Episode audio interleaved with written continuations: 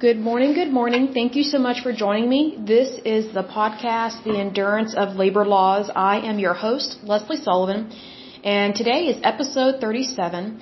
And today we're going to take a look at the International Association of Bridge, Structural, Ornamental, and Reinforcing Iron Workers. But first of all, I want to give a shout out to some of my listeners, so let me go to my lovely list here. So here we go. A big shout out to Virginia. Love you. Oklahoma. Texas. Love you as well. Pennsylvania. How you doing? Can't wait to come visit you and go see some of your museums in the spring or summer. I would love that. And then New York. You are wonderful. I can't wait to come visit you as well and go visit the Statue of Liberty because I love, love, love, love historical monuments and things like that because it's a great testament to our country. So I love that. Secondly, we need to go over some uh, housekeeping here, and I wanted to go over Typhoid Mary.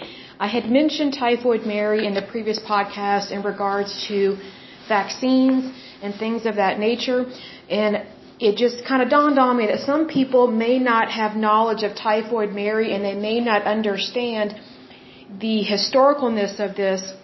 So I'm going to go ahead and read this to you because it is, it is important and it does um, represent part of the history of the United States.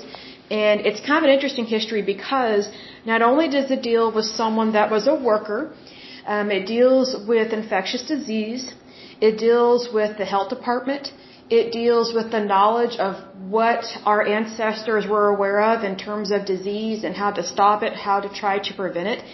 And it also deals with quarantine and it deals with infection rates and also it deals with basically historical data of what our country did to try and prevent the spread of a really bad disease, especially when there were no antibiotics.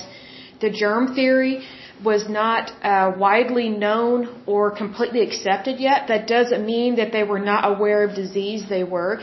They were aware that if you did not wash your hands, that was really gross and grotesque to do that. But the, it was just that phrase, cleanliness is close to godliness. Well, there's a reason for that. You know, and you can go back to biblical times, especially in the Old Testament, when the Israelites were freed, also known as the Hebrews, they were freed from Pharaoh in Egypt. And, you know, not only did they have the Ten Commandments, but they had all these other uh, laws and rules and regulations that was in regards to cleaning of meat uh, what should you eat? What should you not eat? How should you prepare it? You know, when a woman gives birth, you know, you know, does she need to remain isolated? That kind of thing. Because they were aware of germs back then, even you know, since the beginning of time. It's just they didn't always have a name for it, but they knew that you had to be careful about bloodborne and airborne pathogens. An example of this is with leprosy as well. So just because there wasn't a specific scientific um, definition or term such as germ theory, even back in biblical times, they were aware of disease. Because what we forget, because we are an advanced society, especially within the United States, um, in terms of understanding disease and things of that nature, they still had outbreaks of the plague, even back in biblical times. Like the plague or the Black Death is not just in Europe.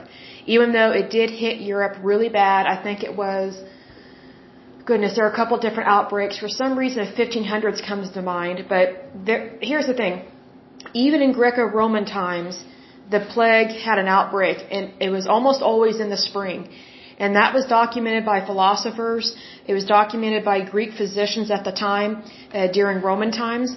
So the, the plague, you know, the Black Death or whatever word you want to use to call it, it happened almost every year, just like the flu happens every year in our winter time, in the fall and winter. Well, the plague happened during the spring and summer, and technically, we still have people get the plague, but we don't have outbreaks of it like it occurred in Europe. Like we still, you can still get the plague, you know, the Black Death or whatever it's called, um, even here in the United States, but it's rare. It's very rare because we have a very clean and very prosperous society and people wash their hands, at least I hope they do. And, you know, it really matters in terms of public health when people really understand what it means to practice public health and safety in regards to food sanitation, um, you know, cleaning of your house, washing your hands after you, you use the bathroom, wash your hands after touching raw meat, things like that. So even though there wasn't necessarily you know, a specific term, a medical term to describe certain things even thousands of years ago, they were aware of disease and they tried to prevent it as much as possible. So let's go ahead and go back in time to the 1800s and let's learn about Typhoid Mary because this was an actual person, it was a woman, and typhoid is a real disease. It is a real concern. We just don't hear about it as much because we have modern advanced healthcare and modern medicine to help handle this. So let's go ahead and get started on this one. So it says Mary Mallon, M-A-L-L-O-N. Uh, she was born September 23rd, 1869. She died November 11th, 1938. She is commonly known as Typhoid Mary. Was an Irish-born American cook believed to have infected 53 sorry, 53 people with typhoid fever, although I think it was probably way more than that. Those are just some of the confirmed cases. Because what you have to remember is that even though they were aware of the disease, not everybody was sure what they were diagnosing because doctors weren't everywhere like they are today. So there were probably hundreds of people that were infected and way more that died in terms, because I think they say like three or four died. Actually, way more died from from this, how, how can I describe this? From being exposed to this woman. From being exposed to what she had. So it said, believed to have infected 53 people. It was probably hundreds more because it was extremely infectious with typhoid fever, three of whom died. Those are just confirmed. There were way more that died. And the first person in the United States identified as an asymptomatic carrier of the disease pathogen Salmonella typhi. So here's the thing. She's an asymptomatic carrier. So for those people that that, for example, get COVID and they're healthy and they're just a carrier, you still need to get the vaccine so you don't spread it to other people. That's why. That's why even if you're healthy and you never get sick, you still need to be vaccinated because you can be a carrier and that's really cruel to infect other people, especially when you are aware of it. And if you're not aware, if you're not aware of it, it is still dangerous and still wrong to infect people. So kind of grow up, be an adult, and be kind of considerate of other people. It says, because she persisted in working as a cook, by which she exposed others to the disease, she was twice forcibly quarantined by authorities, eventually for the final two decades of her life. Mallon died after a total of nearly 30 years in isolation. So then it says here, this is about her early life. It says Mary Mallon was born in 1869 in Cookstown, County Tyrone, Ireland. Presumably, she was born with typhoid fever because her mother was infected during pregnancy. That's another reason why pregnant women, they need to be vaccinated for stuff before they get pregnant. And sometimes even when they are pregnant. There's some vaccines pregnant women can get when they're, when they're pregnant. And there's some vaccines they need to get before they get pregnant. So that's why I was mentioning the other day that if you have a daughter and you're not getting her vaccinated for measles, mumps, rubella, guess what? If she catches rubella while she's pregnant, that could cause her child, it's a very high risk actually, like 90 to 98% chance of her child becoming a Down syndrome baby due to something that was completely preventable. Well, here we see it's presumed, okay, that Mary Mallon was born with typhoid fever because her mother was infected during pregnancy. So whatever the mother gets, an active infection can go to the baby. That's not the same as getting a vaccine. A vaccine doesn't give you an active infection. It's giving you immunity. That's why vaccines are safe. It goes on to say at the age of 15, she immigrated from Ireland to the United States. That was very common. She lived with her aunt and uncle for a time and worked as a maid, but eventually became a cook for affluent uh, families. Now here's the thing. Cooks were paid really well compared to other types of, uh, this would, I guess, would be considered blue collar labor in a sense. Um, but that's why she became a cook was to make more money. Next, it talks about her career. It says from 1900 to 1907, Mallon worked as a cook in the New York City area for eight families, seven of whom contracted typhoid. So very high rate. So it's obvious she has it and she's infecting people. In 1900, she worked, I think it's called Mamaroneck, I'm not sure how to pronounce that, New York, where within two weeks of her employment, residents developed typhoid fever. In 1901, she moved to Manhattan, where members of the family for whom she worked developed fevers and diarrhea, and the laundress died. Mallon then worked for a lawyer and left after seven of the eight people in that household became ill. In June two, I'm sorry, in June 1904, she was hired by a prosperous lawyer, Henry Gilsey. Within a week, the laundress was infected with typhoid and soon four of the seven servants were ill. No members of Gilsey's family were infected because they resided separately and the servants lived in their own house. That's a blessing right there. That probably saved their lives. The investigator, Dr. R. L. Wilson, concluded that the laundress had caused the outbreak, but he failed to prove it. So it's one of those things that modern medicine, they, they can know something, but they still have to prove it. So he was on the right track. He was on the right track. So this laundress may have caused other people to get typhoid, but she was infected by typhoid Mary because it's very uh, contagious and infectious. It says immediately after the outbreak began, Mallon left and moved to uh, Tuxedo, Park, uh, Tuxedo Park. I wonder because she's moving so much if she knows that she's the one that's causing these problems. Like a light bulb should be coming on that everywhere she goes, it typhoid breaks out. Like if you're looking for the common denominator and it's you, guess what? You're the problem. Goes on to say, Mallon left and moved to Tuxedo Park, where she was hired by George Kessler. Two weeks later, the laundress in his household was infected and taken to St. Joseph's Regional Medical Center, where her case of typhoid was the first in a long time. So here's what that means. Typhoid was around, but it hadn't been in this area for a long time. So that tells us that the doctors and the medical community were aware of typhoid and they were tracking it already. So they knew that something was going on because these pockets of typhoid fever are popping up where they hadn't been for a long time. Goes on to say, in August 1906, Mallon took a position in Oyster Bay on Long Island with the family of a wealthy New York banker, Charles Henry Warren. Mallon went along with the Warrens when they rented a house in Oyster Bay for the summer of 1906. On August 27th to September 3rd, six of the 11 people in the family came down with typhoid fever. The disease at that time was unusual in Oyster Bay, according to three medical doctors who practiced there. So now they're on the alert. So here's the thing, even though doctors back then, they had less technology, less information than we have now, whatever they had at that time was considered modern for their day and age. So they were smart, they were aware of this disease, they were tracking it, so they were noticing something going on. He goes on to say the landlord, understanding that it would be impossible to rent a house with the reputation of typhoid, hired several independent experts to find the source of infection. Now that is the smartest landlord I have ever heard of because this landlord is acknowledging there's a problem and he wants to know why is this happening. So he understands disease more than he realizes. It goes on to say they took water samples from pipes, faucets, toilets, and the cesspool, all of which were negative for typhoid.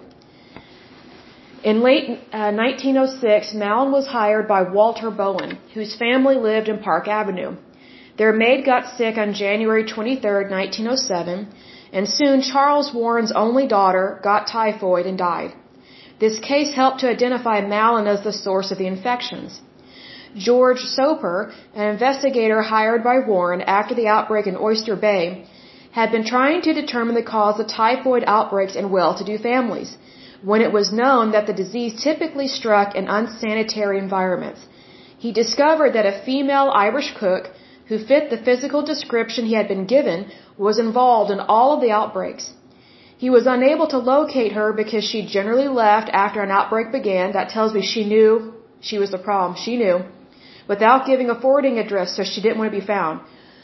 Soper then learned of an active outbreak in a penthouse on Park Avenue and discovered Mallon was the cook. Two of the household servants were hospitalized and the daughter of the family died of typhoid. That's very sad. So here's the thing. This cook, she knows she's the problem. She doesn't care. She wants the money. She wants to make a good living, but she, she knows that she's infectious and this little girl died because of this servant's greed. That's what that is. Her ignorance and her greed killed somebody else, killed a little girl. Soper first met Mallon in the kitchen of the uh, Bowens and accused her of spreading the disease. Though Soper himself recollected his behavior as diplomatic as possible, he infuriated Mallon and he and she threatened him with a carving fork. When Mallon refused to give samples, Soper decided to compile a five-year history of her employment. So he's going to figure out what's been going on. He found that of the eight families that had hired Mallon as a cook, members of seven claimed to have contracted typhoid fever. Then Soper found out where Mallon's boyfriend, boyfriend lived and arranged a new meeting there. He took Dr. Raymond uh, Hoobler in an attempt to persuade Mary to give them samples of urine and stool for analysis. I bet she's not going to like that at all. Mallon again refused to cooperate, believing that typhoid was everywhere and that the outbreaks had happened because of contaminated food and water. So she's blaming other things except herself, even though she knows, otherwise she wouldn't keep moving. At that time, the concept of healthy carriers was unknown even to healthcare workers, but they're slowly discovering this. So even though it was unknown, they have an inkling. It's so interesting, like it's unknown, but they know it, if that makes sense. Like they're, they're figuring things out, and it's, you know, modern medicine at that time is becoming more modern and they're seeing that the more they investigate the, uh, this disease. It says here, Soper published his findings on June 15, 1907 in the Journal of the American Medical Association. He wrote, It was found that the family changed cooks on August 4th. This was about three weeks before the typhoid epidemic broke out. The new cook, Mallon, remained in the family only a short time and left about three weeks after the outbreak occurred. Mallon, Mallon was described as an Irish woman about 40 years of age, tall, heavy, single. She seemed to be in perfect health. So what he's noticing here is that she's healthy, but yet she's a carrier. So that's what he's, he's noting here, and he's letting the medical community know his findings. Basically, it's not some blatantly sick person walking around hacking on everybody. It's a healthy person that's causing this problem.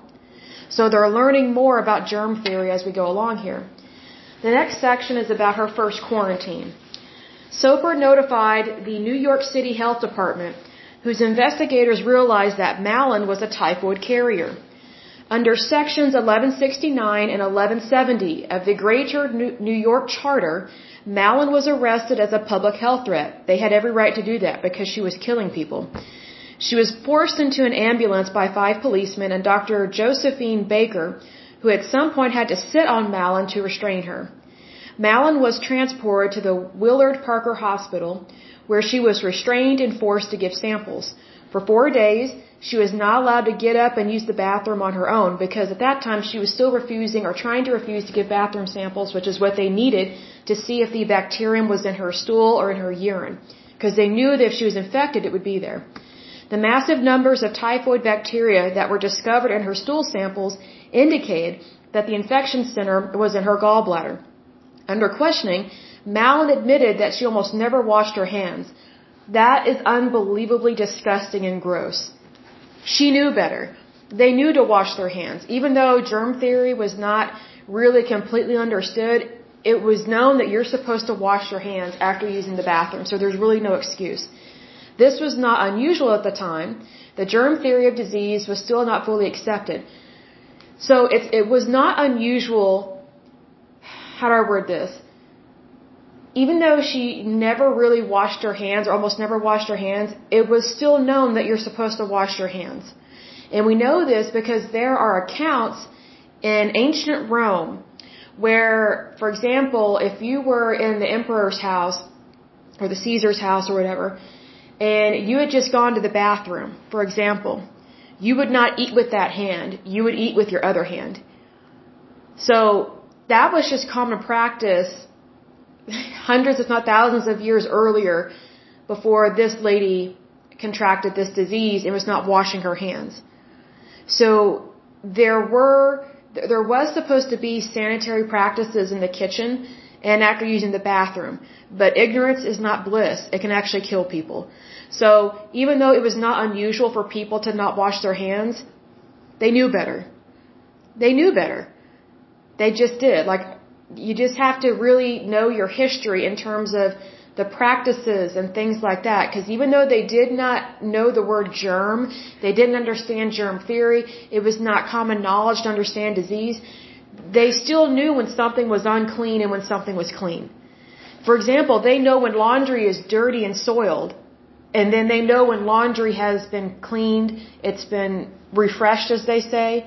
And also, they did know about germs. They just didn't know what to call it because they would dry their sheets and their clothes in the sun. Because sunlight kills germs. It's a natural disinfectant. So they did know. They did have knowledge of this. It's just sometimes people refuse to do what's right. Goes on to say on March 19th, 1907, Mallon was, was sentenced to quarantine on North Brother Island. While quarantined, she gave stool and urine samples three times per week. Authorities suggested removing her gallbladder, but she refused because she did not believe she carried the disease. At the time, gallbladder removal was dangerous, that's true, and people had died from the procedure. That is true. Any kind of surgery back then was considered dangerous. So it's like if you didn't have to have surgery, people didn't want to have it, unless it was to save your life. Mallon was also unwilling to stop working as a cook. That was her problem. A job that earned her more money than any other. So greed. Having no home of her own, she was always on the verge of poverty. She could have done the right thing though. She didn't have to be in poverty. She could have found another job she could have founded her own company. She could have done other things, but she was stubborn, hence Irish. She was stubborn and unwilling to accept the facts, even though she kept moving and she knew she was causing the outbreak. I don't believe she didn't know. I just don't believe that. After the publication of Soper's article in the Journal of the American Medical Association, Mallon attracted extensive media attention and received the nickname Typhoid Mary. I'm not surprised. Later in a textbook, that defined Typhoid Mary, she, would, she again was called Typhoid Mary. Soper visited Mallon in quarantine, telling her he would write a book and give her part of the royalties. She angrily rejected his proposal and locked herself in the bathroom until he left. What an idiot, what a moron. She totally should have taken the royalties because then she could have lived like a queen. And then she would have never had to work. See, that's how dumb she is. That's how stupid she was. You know, who cares what someone calls you? If you can make a lot of money and own your own penthouse, who cares? But she was ignorant, stupid, arrogant, pompous, just wanted greed. She she was money driven, but she she was so ignorant on so many things. She didn't realize it doesn't matter what someone calls you. If you can make a lot of money off of that, you can have your own mansion. She hated the nickname and wrote in a lawyer or wrote in a letter to her lawyer, I wonder how the said Dr. William H. Park would like to be insulted and put in the journal and call him or, or his wife Typhoid William Park. I'd be like, go ahead, give me the money. I don't care. That's how dumb she was. Okay, moving on. Not all medical experts supported the decision to forcibly quarantine Mallon. For example, Milton J. Rossignol, I'm not sure how to pronounce his name, and Charles V. Uh, Chapin both argued that she just had to be taught to carefully treat her condition and ensure that she would not transmit the typhoid to others. What morons! Okay, these people are so stupid. They were telling her. They were. They arrested her. They told her, you have this very infectious disease. We've noticed over the last five years of your employment history, you have infected a lot of people. You have this disease. You can no longer work as a cook. We'll help you find another job. We'll help you find a place to live. But here's the thing. She refused. She didn't want to listen to anybody. She didn't care about other people. She only cared about herself. And that's the thing. When you only care about yourself, sometimes that can kill other people. It's very selfish and very horrible. Both considered isolation to be an unnecessary, overly strict punishment. BS. Excuse me. Those two people are stupid. Isolation, especially with an extremely infectious disease, is sometimes the only way to handle it, especially if the infected person refuses to do what is right. Because they gave her every opportunity. They really did. It says here, Mallon suffered from a nervous breakdown after her arrest and forcible transportation to the, to the hospital.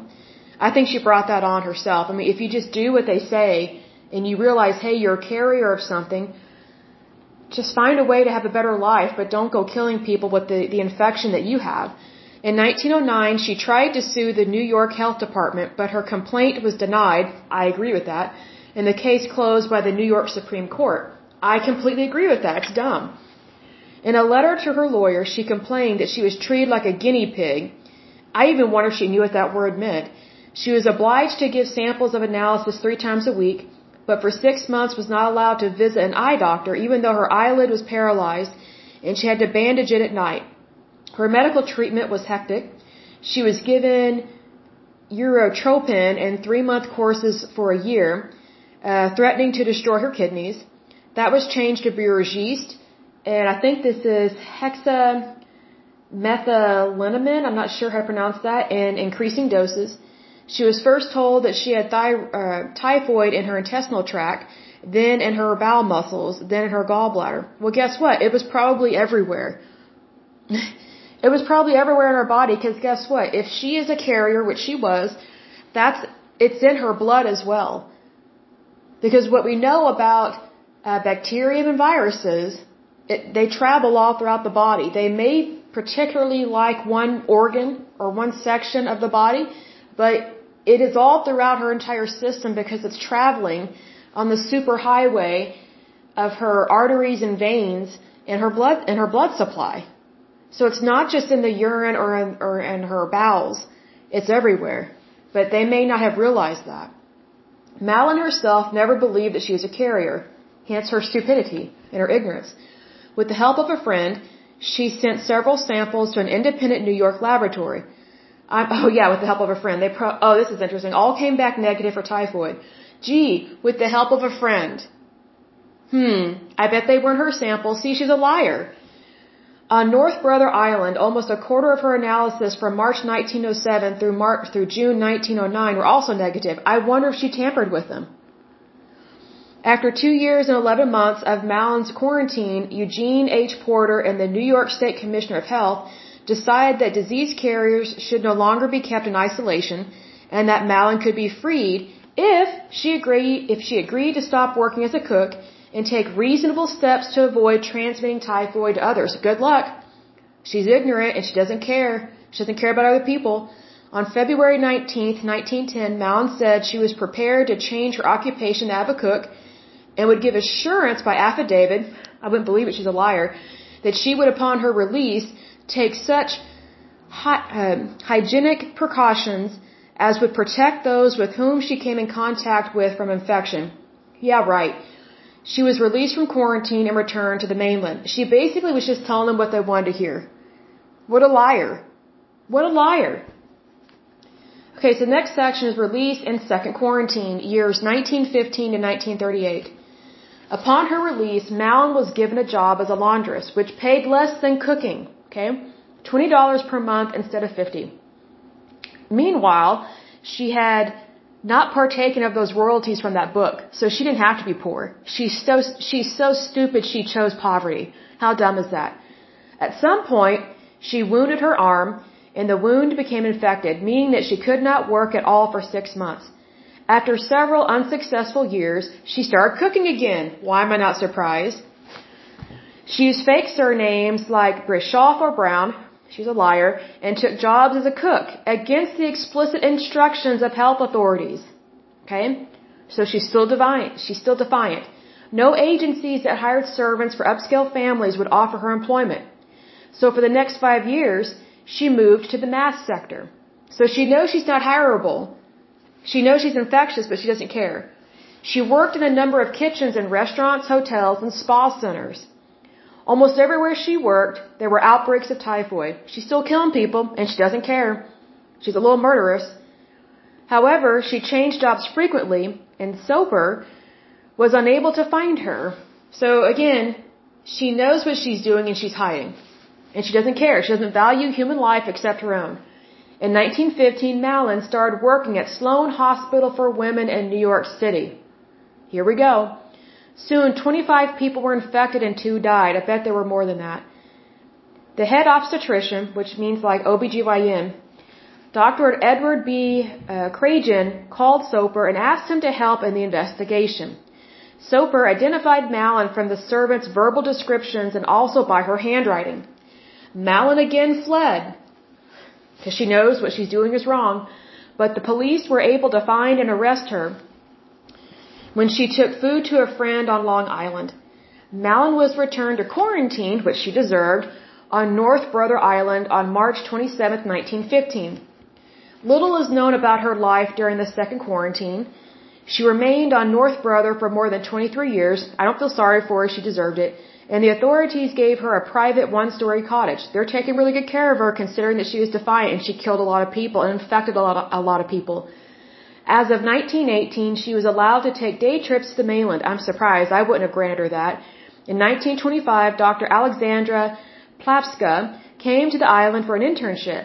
She organized a laboratory on the second floor of the chapel and offered Mallon the job as a technician. I wouldn't have done that. Is she cleaning and washing her hands after she takes a dump? I mean, really, you can't trust this person. So why would you have them work in a sanitary condition? It's it's ridiculous. She's not a sanitary person. She refuses to be sanitary. Mallon washed bottles. I wouldn't use them. It did recordings and prepared glasses for pathologists. I wonder if those pathologists realized they were probably contaminated and gross and sick. So it says here the media's view. After Mallon was sent into her final quarantine, the newspapers changed their opinion on her case. The media is very fickle. The articles at first talked about how Dr. Josephine Baker claimed uh, Mallon attacked her and the other doctors with forks and came at them fighting and swearing. I wouldn't be surprised by that. She was defiant. Later on, the press articles sh- shifted the blame from fully her fault to the opposite stance. They just wanted to sell newspapers. The belief that she didn't know she was carrying anything and instead it's the germs that she has no control over to be at blame. what a line. Tell that to the people that lost their daughter. The articles also claim that Mallon was barred from using the telephone to contact anybody except the surgeons treating her and her guard. Well, I'm not surprised by that because she doesn't wash her hands. Wash your hands. What started as a way to make the public health department and legal system look good, good through the media was ultimately a place for people to sympathize with the events Mallon supposedly encountered. You know what? She killed people. Sorry, I don't have sympathy for people that willingly infect other people and they refuse to, to take responsibility. Sorry, I just don't have sympathy for that. Because human life is more important than public opinion. Public health officials claim the opposite, which I agree with them, that she was treated to, to their best ability, but in return refused to comply with the request of, of the health officials. So here's the thing, what are the health officials supposed to do when someone is actively infect, uh, actively infectious with something that can kill people, and this person is defiant, won't listen, what are they supposed to do? Because this person is a threat to pretty much all of society. And they refuse to change. This defiant person is blaming everybody else except themselves. Well, the public health department and also the police and the courts, they have every right to quarantine people like that. Permanently because they are a threat to society. You know, it's one thing if someone is made aware that they are extremely infectious and they change their ways, they change their occupation, they do everything they can to not infect other people. That to me shows someone that has empathy and sympathy and has character and is of good moral character. This Mallon woman, she had no sympathy for others. It was all about her. She basically played the me, me, me, me, me, me, me, me note on the piano all the time. She didn't care about other people. She lacked empathy. She lacked sympathy. It was all about her. And because of her behavior problem, people died. And people were made infectious by her. So then it talks about her death. Mallon spent the rest of her life in quarantine at Riverside Hospital on North Brother Island. Mallon was quite active until suffering a stroke in 1932. Afterwards, she was confined to the hospital. She never completely recovered and half of her body remained paralyzed. On November 11, 1938, she died of pneumonia at age 69. Mallon's body was cremated and her ashes were buried at St. Raymond's uh, Cemetery in the Bronx. Nine people attended the funeral. So then it goes on to talk about, um, I guess, ethics and lessons learned and things like that. So, but my point is this. Typhoid Mary was a real person. And typhoid fever is a real disease. Typhoid is real. And, you know, what's interesting is that even the ignorant know that disease is real. And even ignorant people know, well, let me put it this way. Let's say, for example, Mary Mallon had been working in a kitchen and then a new person shows up to start working and all of a sudden people start getting sick. And then she gets sick with it. You know, let's put the shoe on the opposite foot. If she became infectious excuse me, and almost died from typhoid fever, and yet she noticed that it all started when this other worker showed up. I guarantee you she would have pointed the finger at the person that brought the disease through the front door. But she, she would never take accountability. She would never take responsibility for her actions. And that was the problem. So, but anyway, that's some housekeeping with that. So that was a real person. It was a real situation. The public health officials did what they could to help her. And they gave her the opportunity to be a part of society, but she refused to acknowledge the problem, so they had to quarantine her because she literally was killing people because she would not wash her hands after going to the bathroom. She would not practice sanitary protocols at all, which is sick and disgusting. Like, I don't mean to be gross, but how would you like it if you had someone that worked for you, you know, whether you, you know, have a cook in your house or maybe, you know, you, you, you own a restaurant and you have a cook that refuses to wash their hands after they go to the bathroom. Whether they go number one or number two. That's disgusting. See, that's the thing. When someone is defiant and they refuse to practice the laws of the land and honor the laws of the land, that's a criminal. That's a very defiant individual that doesn't value human life. She didn't care that children were dying. She didn't care that that newborn babies were dying. She didn't care that mothers were dying, like like that obstetrician guy. You know, he's working at a women's center, meaning a hospital for women. They're giving birth. You know, this woman, who's a cook, she knew she wasn't supposed to be a cook. She was infecting these women that had just given birth. Talk about cold and cruel. Like, I'm sure if people are listening to this, you know, I'm sure they're going to think, well, Leslie, you're just being too harsh. And I just want to raise my eyebrows and say, really? Really? How many people have to die before the person that's at fault takes responsibility for their actions? If you are infectious, you are infectious. Take the proper precautions. And in regards to COVID-19, get the vaccine. At least 95% of the population, if not 98% of the population of the United States should be able to get the vaccine. It's the very few, those that can't get the vaccine that shouldn't get it for health reasons. But if you are a healthy person and you refuse to get the vaccine, as far as I'm concerned, you could be a carrier. You could be a typhoid Mary. That's why I don't like being around people that are defiant against modern medicine. Because what I find interesting is that, you know what, they're defiant against modern medicine until they get sick with something. Then it's, oh, I need help, I'm sick, help me, help me. I just want to say, really? Now you believe in modern medicine?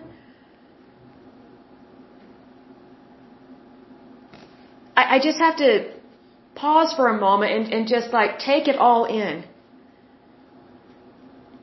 Because here's the thing, I have no doubt we have a lot of quote unquote typhoid Marys walking around the United States right now because they refuse to get the vaccine.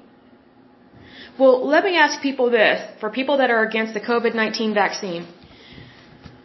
Let's say um, you and your husband get vaccinated, but your kids can't get vaccinated just yet. Let's just make up a scenario here. And let's say you you have friends that are healthy and they refuse to get the vaccine and they're carriers.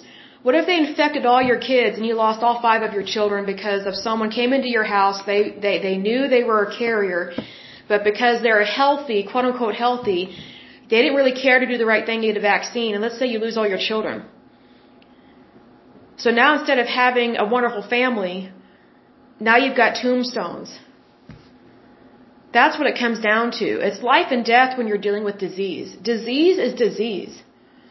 It doesn't know your name. It doesn't know your race. It doesn't know your income status. It, it doesn't know what your occupation is. It doesn't know your hopes and dreams. It's just infectious disease. It really is that simple. But what also is really simple is do the right thing. Get vaccinated for anything and everything. Make sure that you are healthy and that you are not a carrier. Now, I will say this. I'm not saying any of this to be mean to people, and I'm not giving anyone permission to be mean to people that refuse to get the vaccine. Because that's their right, technically, if they don't want to get the vaccine. I'm just saying that from a personal point of view, I don't really associate with people that refuse to believe in modern medicine. And if they don't want to get the vaccine, that's fine, but they're never coming into my house. They're never going to be at my potluck. They're never going to be at my Christmas dinners. They're never going to be at my Easter dinners. They're never going to be at my Thanksgiving dinners. I will limit contact with them because they could be a carrier. Vaccines are basic, meaning it's, it's not complicated. Just get the vaccine. If you value human life, get the shot, unless for, you know, medical reasons you cannot. But that is very few and far between. Very few and far between. But anyway, that's the housekeeping little message I wanted to give you. But for this uh, podcast episode, we're going to be talking about the International Association of Bridge, Structural, Ornamental, and Reinforcing Iron Workers. But before we start, let me get a drink of water and I will be right back. Hold on. Okay. I am back. So let's go ahead and get started. This is the International Association of Bridge, Structural, Ornamental, and Reinforcing Iron Workers. So it was founded February 4th, 1896. They are headquartered in Washington, D.C. They have locations in the United States and Canada. As of 2014, they have 123,906 members. The key people here, it says Eric Dean is the general uh, president.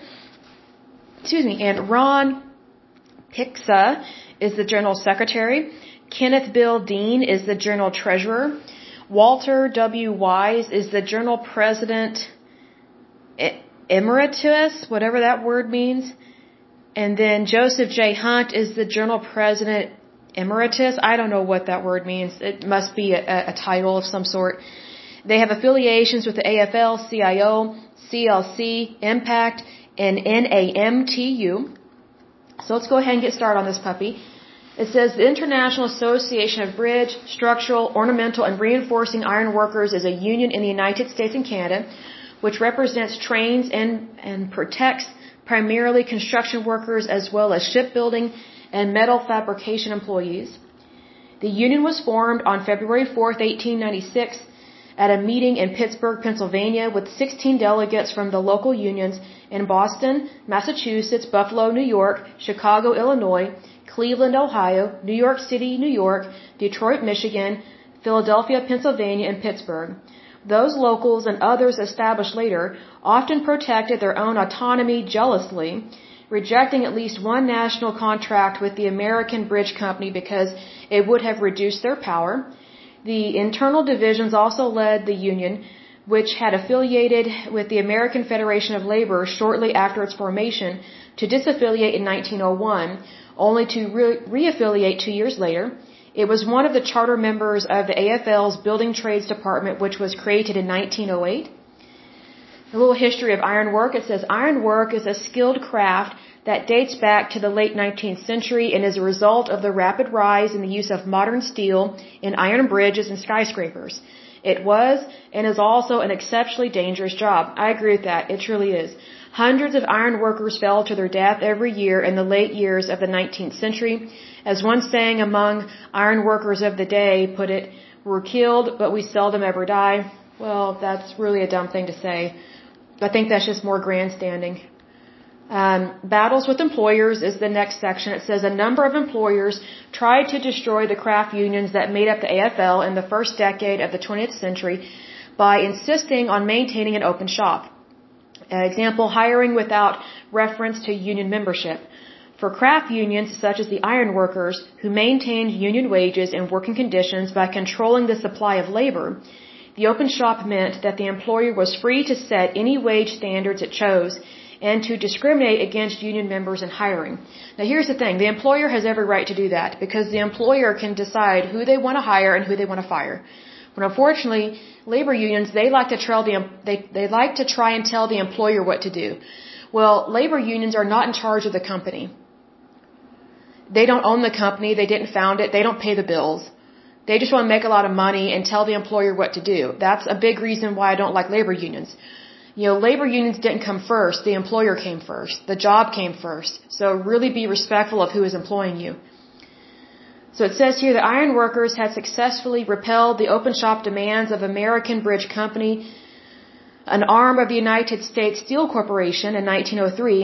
In 1905, after the union's collective bargaining agreement with Ambridge had expired, Ambridge and the other members of the National Erectors Association began refusing to hire union members and hired labor spies to infiltrate the union. When the iron workers struck in response, the employers obtained in injunctions and local ordinances that barred picketing or limited it to an ineffective display. Open shop demands still exist today.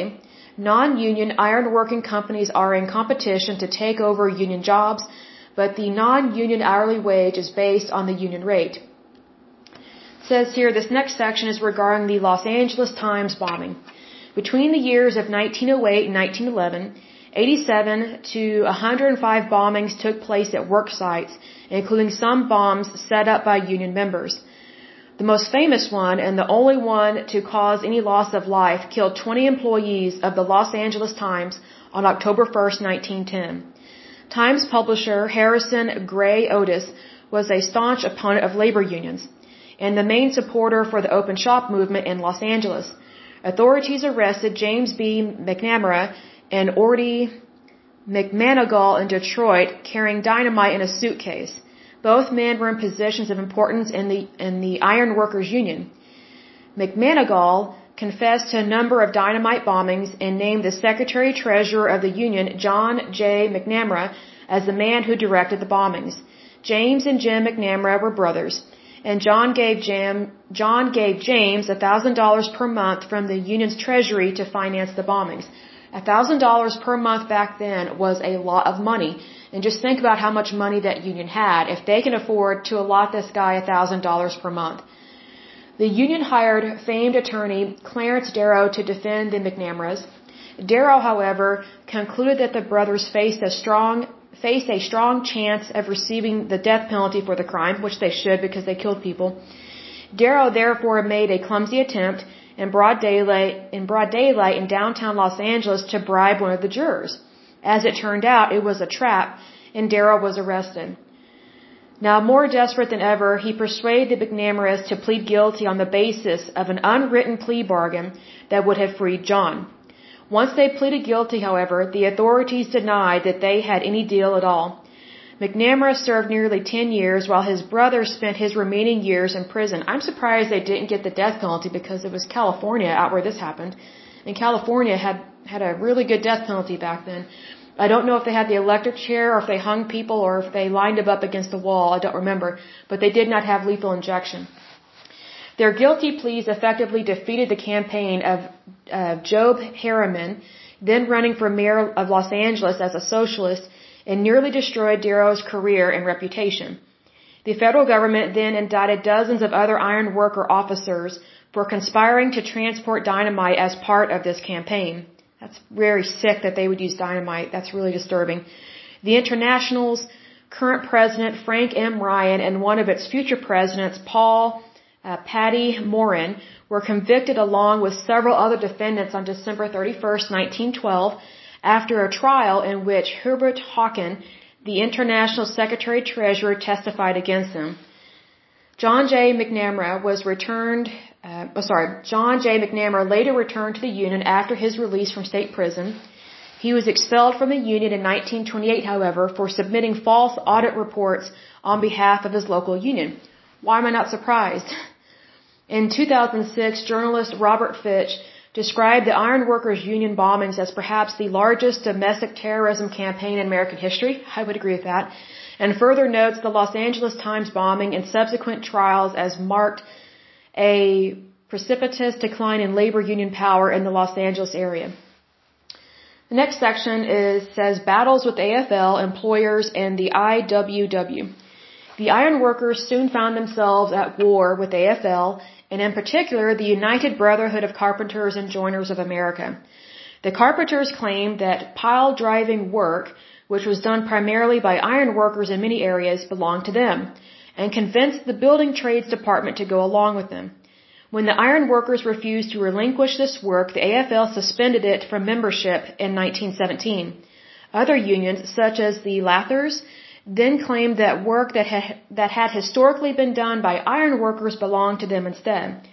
Unable to call on the support of other AFL unions in its fights with employers, the iron workers relented the following year and ceded pile driving work with the exception of work related to bridge building to the carpenters. These fissures contributed to an extent to the failure of the iron workers' New York City strike called in 1921 to resist the American plan, the open shop movement that reversed much of the labor movement's gains, particularly in construction of the previous decade. When the strike failed, the union sued the employers, also without success, I'm not surprised. The union survived, but in a much weaker state. The union also fought the industrial workers of the world, which had won leadership in a number of its West Coast locals in the era after World War I. International President Morrin expelled some disobedient locals and sued others to regain their locals' property.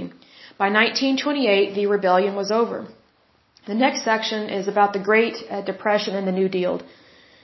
The Union lost roughly half of its members in the early 1930s.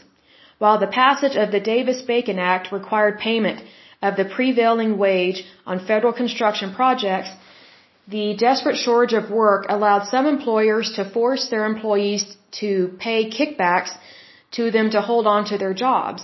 A number of union members hopped freight cars to go in search of work. At the same time, the union's old enemy, the Carpenters Union, resumed its jurisdictional war with it.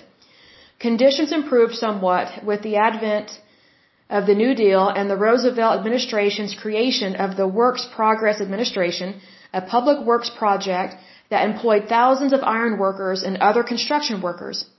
The union was also spurred to organize, particularly in the inside fabricating shops, by the threat of compete, uh, competition from the newly created Congress of Industrial Organizations. The union's membership grew slowly, reaching 40,000 by 1940. This next section is World War II, the post-war boom and change. The Union grew even more rapidly during World War II and the years afterward, reaching 100,000 members in, by 1948, when John H. Lyons succeeded Morrin as president of the Union. His son, John H. Lyons Jr., succeeded him in 1961. That concerns me because uh, of nepotism. The Taft-Hartley Act passed in 1947 limited construction unions' rights to picket work sites at which non-union contractors were working by barring secondary boycotts. Even with those restrictions, however, the iron workers continued to grow in the expansive economy of the 1950s. The union, like most other United States construction unions, had remained nearly all white for most of its history. That began to change in the early 1960s as the American civil rights movement began to change employment discrimination in the North, then picked up, then picked up steam in the 1970s as the federal government began using the Civil Rights Act of 1964 to knock down some of the barriers to African American workers' entry into the industry. Some local unions of the iron workers fought fought integration and affirmative action tenaciously, but usually unsuccessfully. I'm not surprised by that because sometimes you, you, you can't fight change in some ways.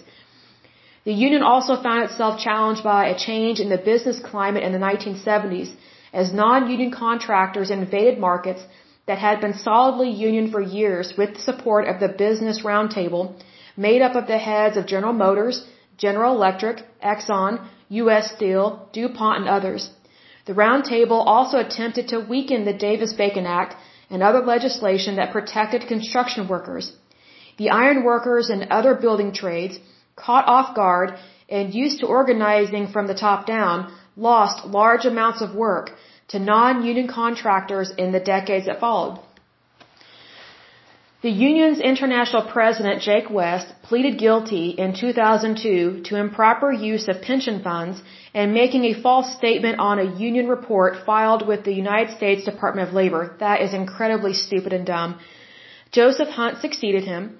A number of lower level officers and the union's accounting firm likewise pleaded guilty to related embezzlement and disclosure charges. What idiots. Fitch described West's guilty plea as part of a pattern of corruption in the ironworkers, as he was one of nine top officials investigated or indicted for crimes between 1999 and 2002. According to the union's Department of Labor records since 2005, the union has reported several types of membership classifications, with the majority el eligible to vote in the union an overall average for the period 12% ineligible to vote. Throughout the period, journeymen have been the largest category period, average of 56%, followed by lifetime honorary members, which is about 16%, followed by apprentices and shopmen with an average of 9% each. As of 2014, the number of members in each of these categories are about 21,000 lifetime honorary member, uh, members. I don't know what that means. Like they just continue to be a part of it as some type of honor. I don't understand why you would do that in a labor union, but I think that's really stupid. Um, then it goes on to list all the different local unions, which is quite a few in the United States. Wow. And we have a couple in Oklahoma. So I'm not surprised by that. We have one in Oklahoma City and one in Tulsa. New York has quite a few. That doesn't surprise me. But anyway, that is it for that um, labor union there. So it does have corruption. It does have some problems. Um, it doesn't say if it donates to any uh, political parties. I would be interested to see that. Um, and well, let me check out their website. So hold on just a moment.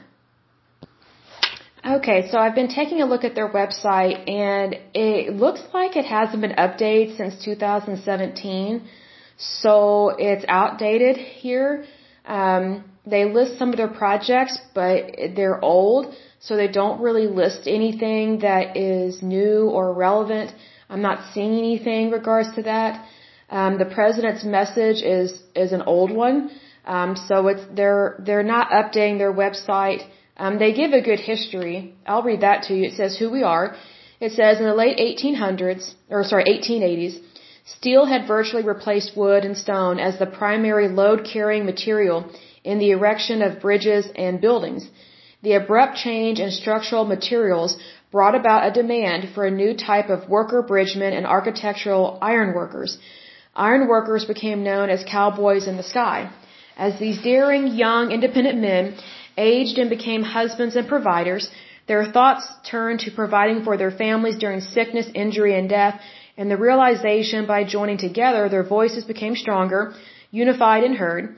Thus, the International Association of Bridge and Structural Iron Workers of America was established on February 4th, 1896 by 16 delegates who attended our founding convention in Pittsburgh. And that's all it says. Um, I'd never heard of them called Cowboys in the Sky.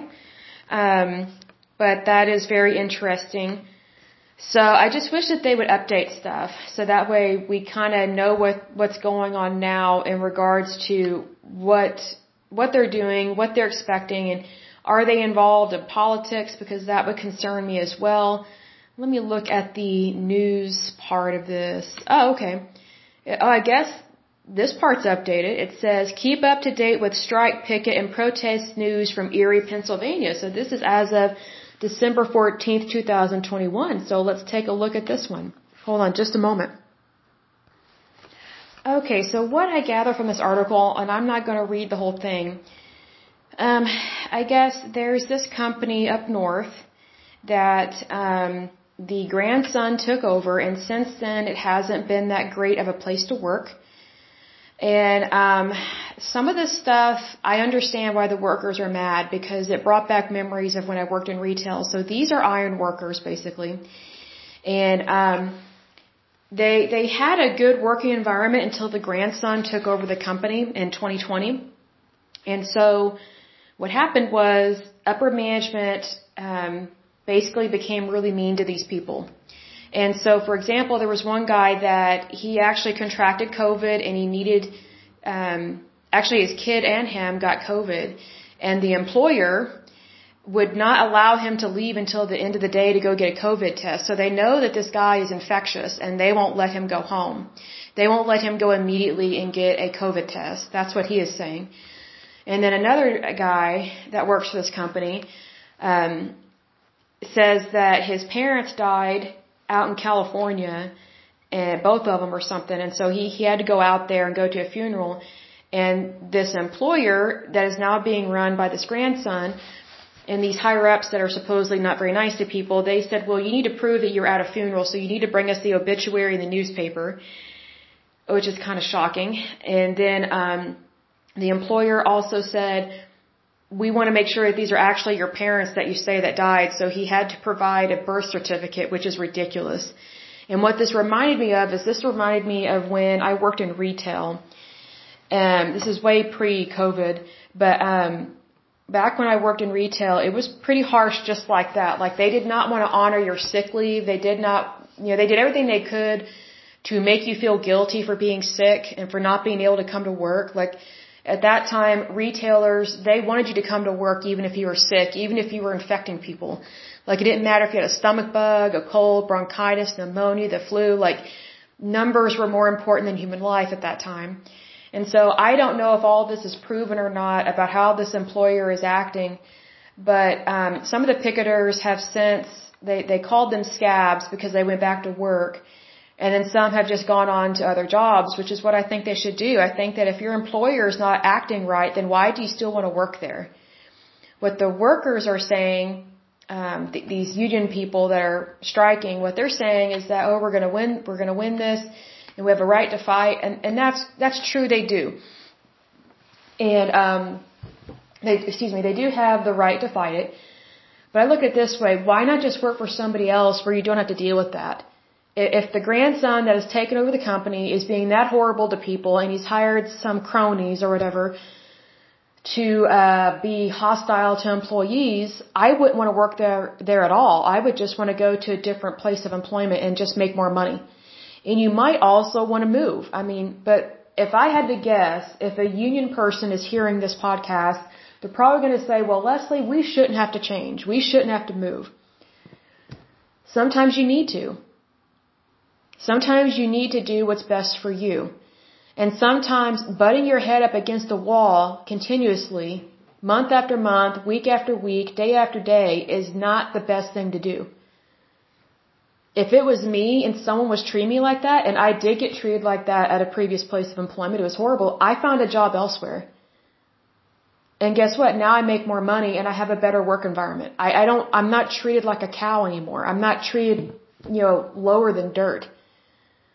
In some respects, cows are treated better than people in regards to employers that act like this. Like, for example, dairy cows. Those, those cows are pampered. Why? Because they produce milk. So just know that you can always have a better life. And sometimes, even if you are in a union, don't be afraid to go elsewhere, to get a job, get a better job. Try out the private sector. Like, be non union. See, because here's the thing you have to, it's kind of one of those things like you fight fire with fire sometimes, if that makes sense. And that's just an analogy. I don't mean that literally. But it's kind of those things that, well, you know, if your employer, if this owner, the grandson of this guy that died, you know, he's looking at it from a private sector point of view. So if you are an iron worker and you're really good at your job, why don't you make your own company? Why don't you hire all the people that are on the picket line and pay them what they should be paid? And give them paid sick leave, you know, make it so that they don't have to prove with a death certificate or a birth certificate or, or an obituary that someone was at a funeral you know, think outside the box. I don't always like that phrase, but you know, sometimes these unions they are so narrow-minded that that they're missing the point. The point is you're working for someone where you you don't see eye to eye. Well, here's the thing. If you don't see eye to eye, then it's probably time to leave. You know, if you have 28 picketers left, which I think that was the last count on this, and plus they're picketing in front of this guy's house, in front of this owner's house, that is dumb. That's harassment. Like I'm not impressed with that at all. Like I like I don't mind people picketing, but you don't do that out in front of someone's home. That's wrong. That's harassment. And if it was me, I would call the police and have you arrested and I would press charges. So I don't have sympathy for you if you're picketing out in front of someone's home because that's someone's home. And guess what? When you are harassing somebody, that's not going to make them go, "Oh gosh, I should pay them more money." I should be nicer to them. Like, if, if you're being mean to someone like that, and you're trying to convince them that your way is right, you're not going to do it by being mean to them. Like, it, it, it's, you know, your retaliation doesn't prove anything except that your organization is wrong and it's not doing things correctly. So if it was me, and if I was one of these workers that was being treated unfairly, I would just go get a different job and I would found my own company and the people I would hire would be my, my fellow picketers.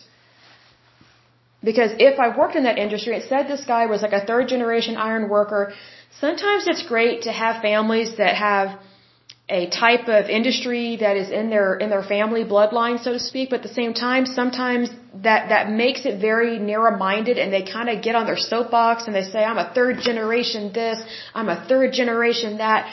This is what we do. This is my family's um, business or, or my family's occupation." Get over yourself. It doesn't matter how many generations worked in that particular type of industry. It's a job like I think sometimes people they make a job more important than living a better life. They they they have this kind of clan mentality.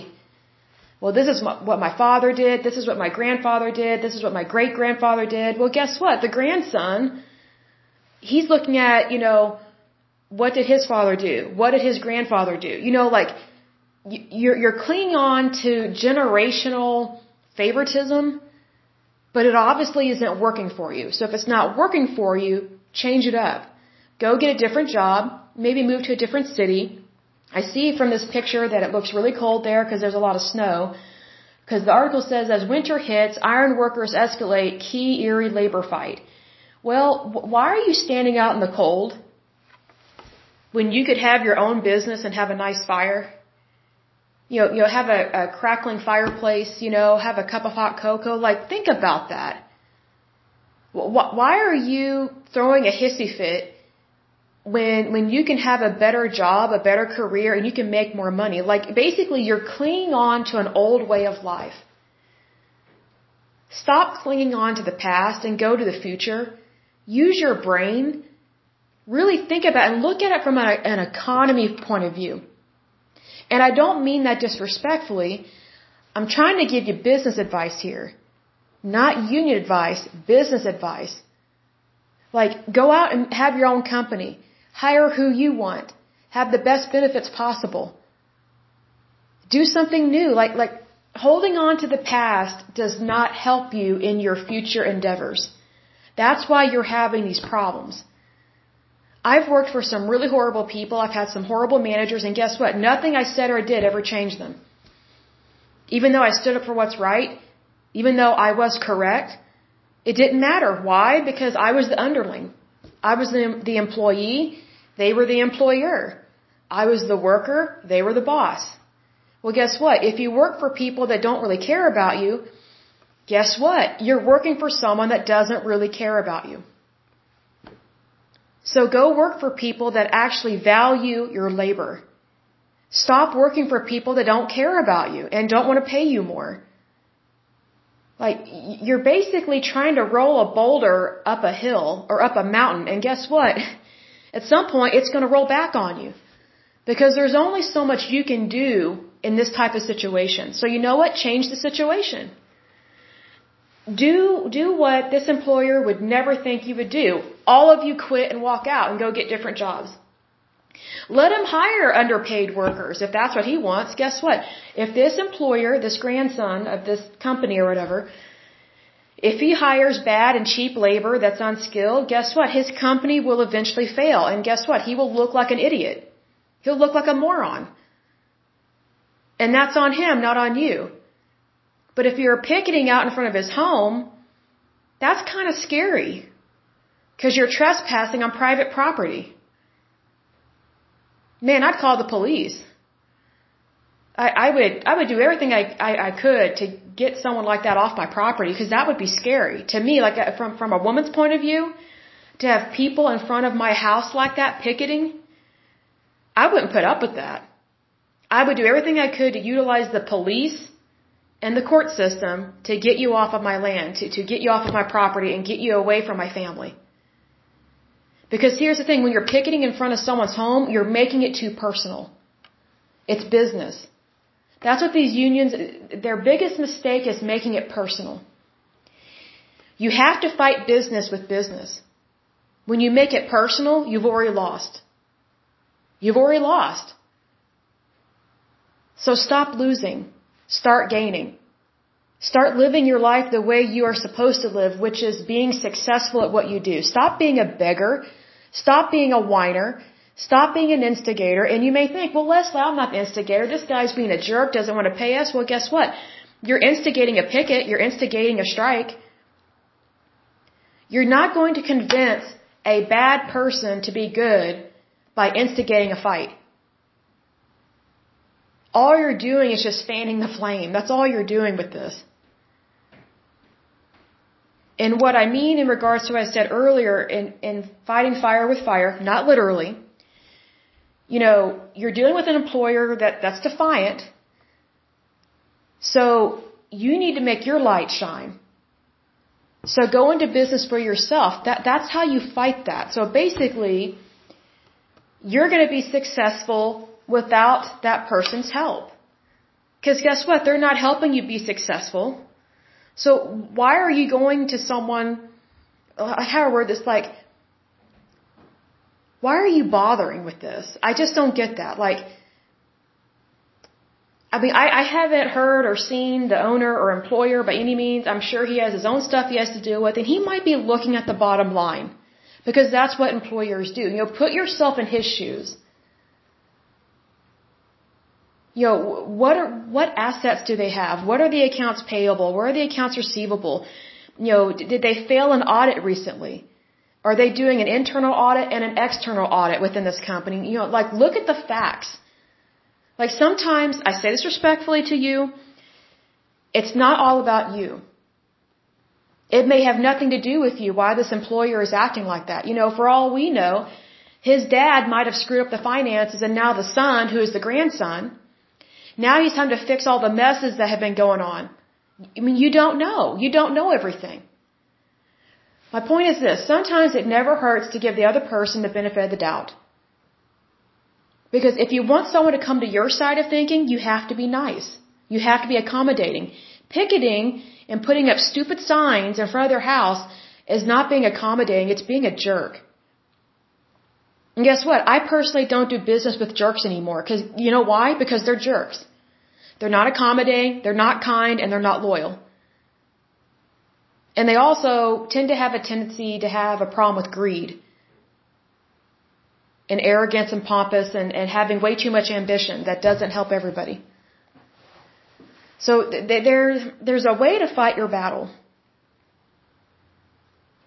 And sometimes the best way to fight your battle is to do something completely unexpected. And in regards to labor unions, what I would do is I would stop picketing. I would start being nice because this owner probably is not expecting you to be nice. Number two, I would look into forming my own company, my own ironwork company. He won't be expecting that because he thinks you're a stupid union member. He thinks you're going to stand out there in the cold, freezing your buns off, and he thinks you're going to stay out there and just whine all day. Be smart. Don't be like some dumb, stupid little kid that just cries about everything. Like, grow up, put your big boy pants on, and be smart. Look at it from a business point of view because if you want things to go well with your job, you need to look at from a business point of view. That's just how it happens. Because if you're always playing the victim card, guess what? You're always going to be the victim. Why be the victim when you can be the owner? That's what I say. Go, go ha, have your own company and be in direct competition with this guy. You know, what if you if you have a bank account with a with a bank that you've been doing business with for years, go talk to them and see if if you can get a loan to start a business. Reach out to LegalZoom. They are a great company. I've reached out to them for a couple of things. Like, like if you can't afford a, a swanky attorney, don't worry about it. Contact LegalZoom. They will help you. They have all these different legal fees, all these different ways of helping you in legal matters for a fraction of the price. And also, it puts you in charge. That's what I would do. Like, really do your research. I say go for it. Go for it. Show this guy up. But you need to do it in a cool, calm, professional manner, in a couth manner, and do it from a business point of view. Not a wimpy, whiny, I'm going on strike kind of thing. I understand somebody's parents died. I get that, and that you had to go out to California. I understand that. I, I understand that they're being horrible to you about COVID-19. I understand that. I understand they're being horrible to you about vacation pay, sick leave, if your child is sick. I get that. But here's the thing. When you have an enemy that doesn't have a heart, it's very, uh, pr pretty much impossible to, to convince them to think with their heart when they don't have one. So if they're going to be a cold business person, treat it like business. It may feel weird at first because that's what happened to me. I had to be kind of this cold female business owner is what it had to be. Because normally I'm warm, I'm inviting, I love to laugh. But here's the thing, I've learned that when I'm warm and down to earth that it, it gives people the impression I'm not very smart. It gives the impression that I'm not businesslike. It gives the impression that I'm ignorant and stupid and that, that you can pull one over on me. Be business professional, not country bumpkin. And I say that respectfully because I've been there. I've been treated like dirt. I've been treated like a moron. And if anything, when someone treats me like I'm an idiot, they are about to figure out real quick in a legal way, I am not an idiot and I am not a country bumpkin. And then their mouth drops when I totally cream them legally that's the thing. If someone wants to treat you like you're an ignorant, stupid person, that's on them, not on you. And here's the thing. I've learned that when someone thinks you're stupid, it's going to be even more shocking when you defeat them. Because they're going to be like, whoa, this country hick defeated me? They won? Like, they will just be totally taken aback. So use that to your advantage. If someone thinks you're stupid and ignorant and all that stuff, who cares?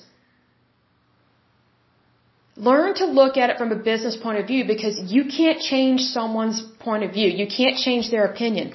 They have to be willing to change their opinion. They have to be willing to change their own mind. They have to change th their heart. You know, like, it makes me think of the Grinch that stole Christmas. Basically, union workers that are striking, you're dealing with, sometimes you might be dealing with employers who either don't have a heart or their heart is two sizes too small. Well, guess what? You need to treat this situation like Whoville. The Grinch did not get a larger heart because the Who's called him out on his bad behavior. They were kind to him, and he was shocked at their happiness. He's like, what do these people have anything to be happy about? I stole their stockings, I stole their gifts, I stole their hams, I stole their desserts, I stole all the candy canes from the little kids. How can they be happy? When you handle things, I know you're probably thinking, why use the Grinch as an example, but it's a perfect example. The really the only way you can bring someone over to your way of thinking is with acts of kindness. And The Grinch That Stole Christmas, the original one with Boris Karloff being the voice of the Grinch, that's the best version of it. But that's truly the best way to win over someone who either A doesn't have a heart or maybe their heart is two sizes too small. Because you don't know where that person's coming from. Like you don't know, like this Grinch that you're having to deal with, you don't know his backstory. You know, maybe someone in his family is fighting cancer. That could be a possibility. Maybe they're, maybe they're on the verge of bankruptcy. And, and they themselves are just trying to stay afloat. See, that's what I mean when I say it's not all about you. Look at it from a business point of view, and then you won't have all this emotional garbage, all this emotional turmoil that, that's going along with your situation. Just treat it like business, and you will get a lot further a lot quicker. Otherwise, if you don't, you're going to be viewed as a country bumpkin, a stupid, ignorant country bumpkin. And guess what? Your wages are going to be that 0.05 cent raise, which is nothing. That's true. It is a nothing. You know, the whiny kid is not really seen as a smart kid. The smart kid is the one that shuts his trap, doesn't whine, and is confident in everything that he does. When you're whining and complaining, you're not confident. You look weak. You look stupid. I'm not trying to offend you. I'm just saying it like it is. if you want to go places, you need to be willing to take a different vehicle. Because the vehicle, that's an analogy, the vehicle that you're currently using to get your way isn't working. Because right now, you're basically using a crappy Honda to try and get the job done when you really need a Lexus or a Mercedes. Does that make sense? And I know my cars because I used to work at a car dealership in the accounting department and in sales. I've actually worked the front of the house and um, sales and also worked in warranties and I worked um, in the accounting department as well. So realize, analogy wise, what kind of vehicle you're driving in this situation to try and get what you want. And be realistic. A Honda is nothing compared to a Lexus or a Mercedes, but that's what you look like. You look like a crappy, worn out, worn down Honda to this employer with your picketing and your signs. I think there was one that says Santa knows who's naughty and nice. I mean, what are we, five years old? Are we in grade school? That is something an elementary school teacher would say. And guess what? That doesn't look good to adults. That may work on kids. It doesn't work on grown adults. So if you're dealing with an adult situation, treat it with, treat it in a adult manner. Because otherwise, you're still going to be a loser. You may, you know, maybe the employer might give in to you a little bit, but it's not as much as you could get if you treat it like business. Stop being a whiner and be a winner. That's what I'm saying. Sounds harsh, but if I can give you some advice and my personal opinion on this, even though I'm not a union person, I'm going to say it again. Stop being a whiner. Be a winner. And that starts with your behavior. It starts with your words. And also starts with how you carry yourself. Carry yourself as if you've already won. What have you got to lose? Nothing. But that doesn't mean being a bully. That doesn't mean picketing. That doesn't mean striking. Because where is it getting you? Pretty much nowhere. You're basically not really able to pay your bills. And do you really think the electric company is going to have pity on you? No. You, you are a customer and you're not paying your bills. So realize that you might be just shooting yourself in the foot here. And here's another thing. Let's say you want a $2 raise or a $5 raise. I say screw that. Excuse my language. Look for jobs where you make $10 an hour more. So if you're currently making $14 an hour, apply to jobs where you would be making $24 an hour. Then you wouldn't have to pick it. You wouldn't be out there in the freezing cold. Like, use your brain. You have a brain. God gave you a brain. Whether you believe in God or not, He gave you a brain. Use it.